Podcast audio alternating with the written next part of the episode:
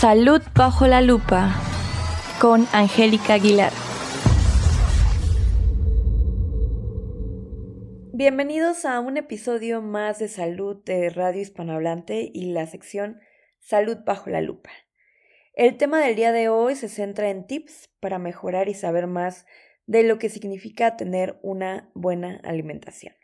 Es por ello que el título de este episodio es Una mejor nutrición para este 2023.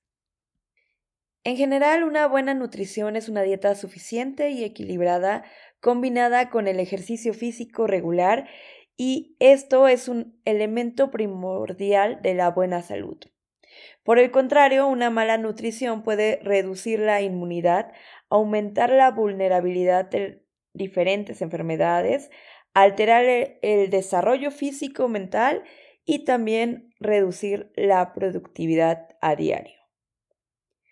Pero en general, ¿cómo podemos llegar a este estado de buena salud o cómo podemos ayudar al organismo cuando uno desea perder o aumentar peso o simplemente para mantener en general la salud en un buen estado? ¿Cómo podemos hacer esto? Y bueno, pues como primer punto destacable debemos tomar en cuenta que en esta situación el nutriólogo será nuestro mejor consejero para llevar una vida saludable. Y tener una dieta saludable es importante para todas las personas, no importa qué edad tenga. Entonces, esto es algo que debemos, debemos de pensar en cualquier etapa de nuestras vidas. En el caso de los niños y adolescentes, ellos necesitan una buena nutrición para contribuir a su crecimiento y desarrollo, pero también los adultos deben alimentarse bien para conservar una buena salud a lo largo de sus vidas. En nuestra actualidad, los estilos de vida modernos pueden suponer un reto en la toma de decisiones en cuanto a la dieta y nutrición. Las dietas saludables incluyen las vitaminas y minerales de nuestros cuerpos, que estos eh, el cuerpo lo necesita para que funcionen y se mantengan saludables. Además de ello, una dieta saludable proporciona suficientes calorías para darnos la energía que necesitamos para vivir cada día y si nuestras dietas son deficientes en nutrientes o proporcionan muy pocas o demasiadas calorías, es posible que desarrollemos problemas de salud. En general, los especialistas de salud nutricional recomiendan establecer límites saludables en el consumo de calorías y metas de ejercicio y al mismo tiempo que incluyen el consumo de una dieta rica en frutas y vegetales, proteínas magras y granos integrales. Pero también se nos alienta a eliminar, por ejemplo, el consumo innecesario de sal, azúcar y grasas en general en nuestras dietas. En el caso de las mujeres embarazadas o en periodo de lactancia o, o también para aquellos que tengan una afección médica, pues ellos deberían hablar con un proveedor de cuidados de la salud acerca de las necesidades dietéticas especiales que deben tener en cuenta. Y bueno, pues hay muchas maneras de mejorar nuestra dieta. Muchas personas tenemos frecuentemente problemas para consumir una dieta deliciosa, balanceada y saludable. Y esto se debe a que en ocasiones nuestras ocupadas vidas pueden hacer que comer de manera consciente y saludable pues sea difícil. Es por ello que a continuación les presentamos algunas ideas para mejorar su alimentación y la de su familia. Y en este caso, la primera lista es una recomendación de Advocate Healthcare, una asociación de salud estadounidense localizada en Chicago. Y los puntos de esta lista para mejorar nuestra alimentación son los siguientes. Número uno, aprender a cocinar. Cocinar para usted y su familia no solo le ahorrará dinero, sino que también le proporcionará un máximo control sobre su dieta. Las tiendas de abarrote y de comida saludable a menudo ofrecen clases de cocina, así como también los hospitales, parques distritales y los programas de educación para adultos. Número 2. Lea la información nutricional y los ingredientes. Muchos platos del menú de los restaurantes y comidas preparadas, incluso que se muestran como saludables, entre comillas, pues pueden ser sorprendentemente altos en caloría al tiempo de que proporcionan poco si algún tipo de valor nutricional. Número 3. Aprenda a calcular a simple vista las porciones. Muchos de nosotros no llevamos la, la balanza de, de nuestros alimentos o no, o no balanceamos realmente lo que estamos utilizando como ingredientes también en el caso de cocinar o al momento de comer. Y pues esto hace que el control de proporciones o de porciones sea difícil.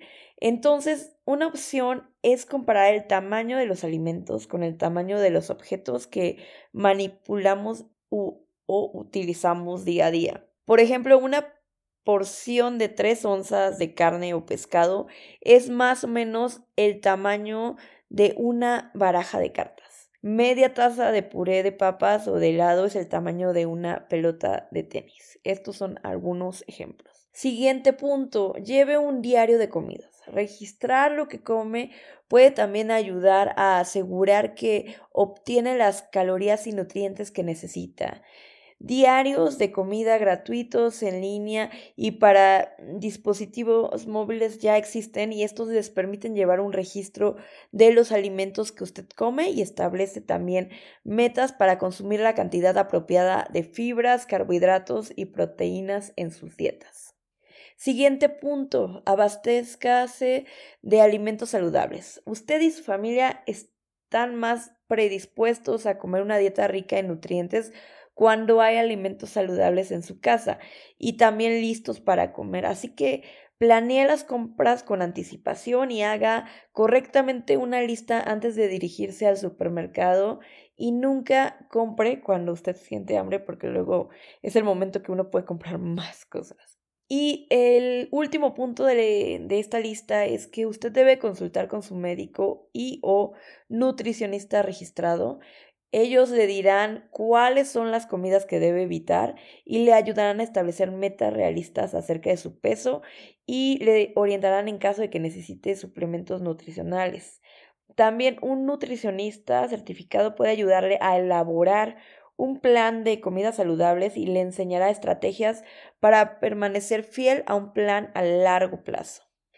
Es importante eh, resaltar que próximamente en marzo se celebrará el Mes Nacional de la Nutrición, que es llamado National Nutrition Month, y esta es una campaña anual de educación e información sobre nutrición creada por la Academia de Nutrición y Dietética y es un día muy importante para el tema de la alimentación. Esta campaña se celebra, como ya lo dije, anualmente durante el mes de marzo y se centra en la importancia de tomar decisiones informadas sobre los alimentos y desarrollar hábitos alimentarios y de actividades físicas saludables. Debido a que los alimentos proporcionan los nutrientes esenciales para las funciones vitales de nuestro cuerpo y los cambios relacionados con la edad, puede también afectar el estado nutricional y la salud general de cada individuo. La persona que envejece debe eh, o puede experimentar cambios en los procesos de desclusión, de deglución, motilidad gástrica y absorción, y esto según diferentes estudios científicos especializados en el tema. La relación entre nutrición, envejecimiento y calidad de vida son recursivas los factores asociados en el envejecimiento o asociados con, eh, con estos temas alteran ciertos aspectos de la nutrición como el sentido del olfato, el gusto, la capacidad de masticar y tragar y la, la función gastrointestinal e intestinal que a su vez puede influir en la calidad de vida. Y al mismo tiempo, la mala nutrición y la falta de actividad física puede crear falta de apetito, incapacidad para realizar actividades de la vida diaria, cambios en la calidad de vida, morbilidad y mortalidad. Para entender lo que es una buena alimentación, tenemos también que analizar qué es una mala alimentación. La Organización Mundial de la Salud considera como uno de los pilares de la salud y el desarrollo a la nutrición, toda, toda vez que es la encargada de mejorar la salud de madres, los lactantes y los niños pequeños, reforzar el sistema inmunitario, disminuir las complicaciones durante el embarazo y el parto, reducir el riesgo de sufrir enfermedades no transmisibles como diabetes y enfermedades cardiovasculares y así prolongar la vida. En el caso contrario, la malnutrición en cualquiera de sus formas, tanto la desnutrición como la alimentación excesiva y sobrepeso, conlleva riesgos para la salud como carencia de vitaminas y minerales, muertes infantiles, impide el desarrollo saludable y afecta la productividad a lo largo de la vida.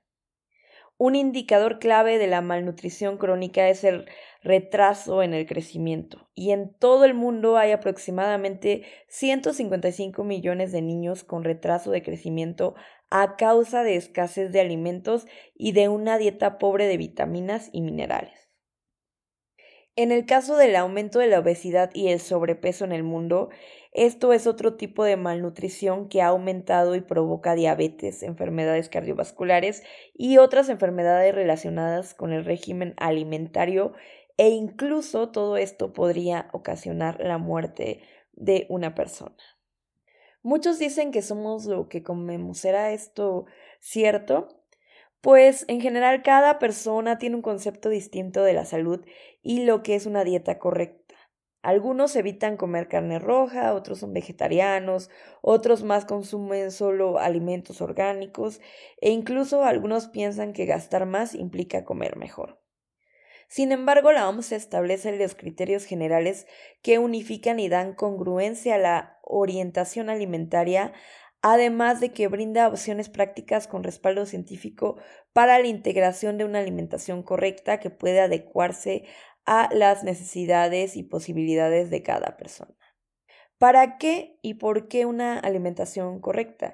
Y de acuerdo con la OMS, como ya lo dije, es la que cumple con las siguientes características. Uno, completa, que contenga todos los nutrimentos, incluyendo en cada comida alimentos de los tres grupos, verduras y frutas, cereales, tubérculos y leguminosas y alimentos de origen animal. Número 2. Equilibrada. Que estos nutrimentos guarden proporciones apropiadas entre sí. Número 3. Inocua. Que su consumo habitual sea con moderación y no implique riesgos para la salud al estar exenta de microorganismos patógenos, toxinas y contaminantes.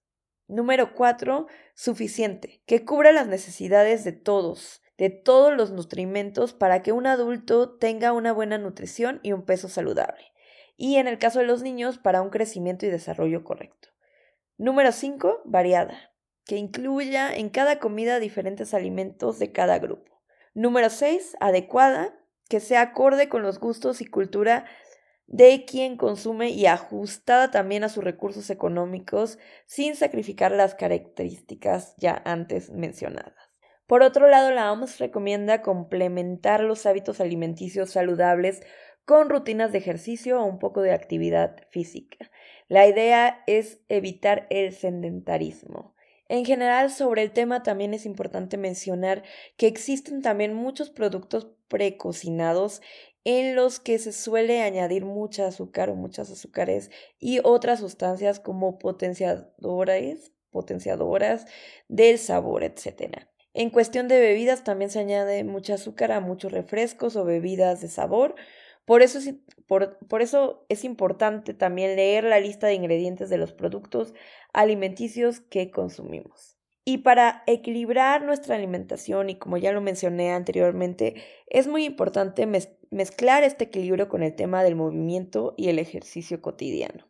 Siempre es también muy útil disponer de consejos fáciles de poner en práctica en cuestión de movimiento y alimentación. No tiene que ser en general un gran deporte o un gran ejercicio, sino algo más de bajo umbral, por ejemplo, caminatas de 10 a 15 minutos, estiramientos, prácticas o actividades al aire libre, etc. La cuestión es moverse y mover el cuerpo. Un sitio recomendado es este de la Sociedad Alemana de Nutrición, quienes también en su página web tienen unos cuantos tips para una alimentación sana. En la región específica de Stuttgart, la Universidad Popular de Stuttgart ofrece cursos sobre alimentación sana, cocina, etc. Esta es la Volkshochschule de Stuttgart o la Volksschule que, que esté en su ciudad en, este, en esta ocasión en Alemania. La clínica de Stuttgart también ofrece un asesoramiento nutricional para enfermedades existentes y esta información la puede usted encontrar directamente en su página web. Un tema importante con la nutrición es también el sobrepeso en adultos y la clínica de Stuttgart también ofrece una cuenta con información al respecto. Además de que el estado de Stuttgart tiene un correo electrónico para que usted pueda escribir todas las dudas que tenga al respecto sobre la obesidad. Y este es un centro de asesoramiento sobre la obesidad en el Departamento de Salud, el que es un HACCP de Stuttgart, y es referente a temas de salud para niños, adolescentes y adultos y adultos mayores. El correo electrónico en el caso de los niños es el siguiente, es kinda-adipositas.stuttgart.de. Recordemos que nuestro mejor aliado es la información y la ayuda de especialistas en la materia. Tomen en cuenta que los hábitos saludables pueden fomentar un mejor estilo de vida, el cual podrá usted también transmitir y comunicar con su familia. Y con esta reflexión llegamos al final de la sección Salud bajo la lupa aquí en Radio Hispanohablante. Hasta la próxima.